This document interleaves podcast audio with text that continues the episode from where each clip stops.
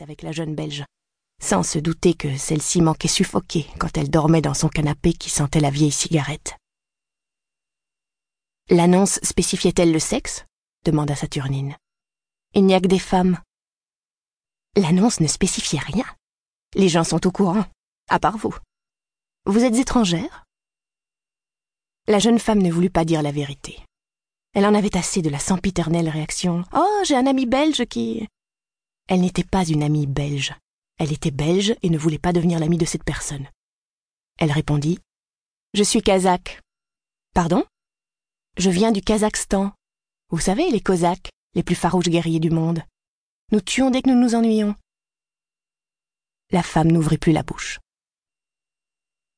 Saturnine eut le temps de réfléchir. De quoi aurait-elle peur? Elle n'était pas du genre à tomber amoureuse et surtout pas d'un homme à femme. L'histoire des disparitions lui parut fumeuse. De toute façon, disparaître était moins effrayant que retourner à Marne-la-Vallée. Elle regarda les quinze candidates. Cela se voyait qu'aucune n'avait besoin de cette colocation.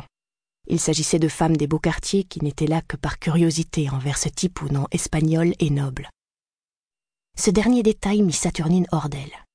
Cette attirance pour l'aristocratie que manifestaient les Français l'insupportait. Calme-toi, se dit-elle.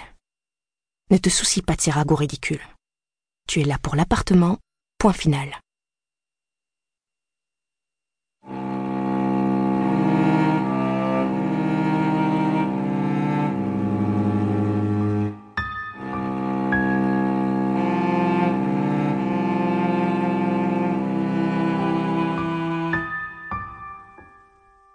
Deux heures plus tard, un secrétaire la conduisit dans un bureau gigantesque orné d'admirables fleurs mortes.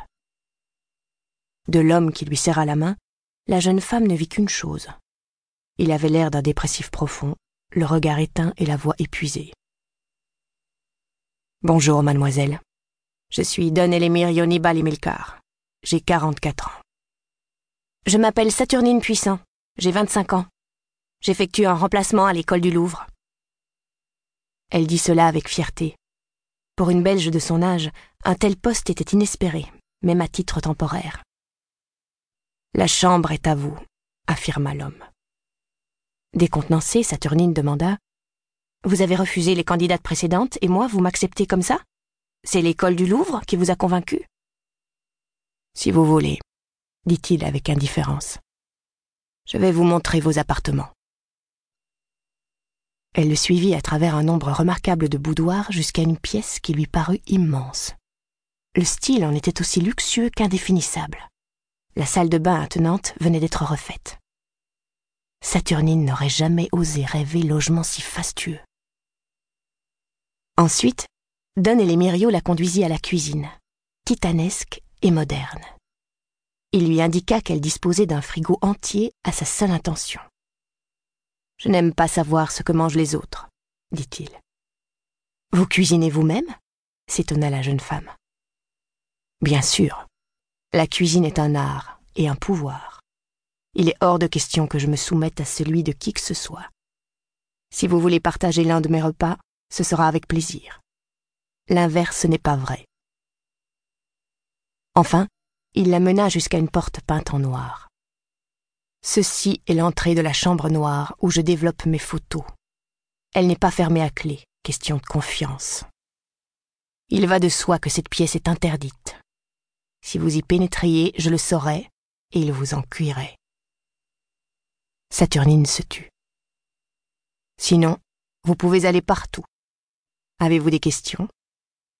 Dois-je signer un contrat? Vous verrez cela avec mon secrétaire, l'excellent Hilarion Grivlan. Quand puis-je m'installer? Dès maintenant. C'est que je dois aller chercher mes affaires chez une amie, à Marne-la-Vallée. Voulez-vous que mon chauffeur vous y escorte? Saturnine, qui prévoyait un retour en RER, e accepta sans façon.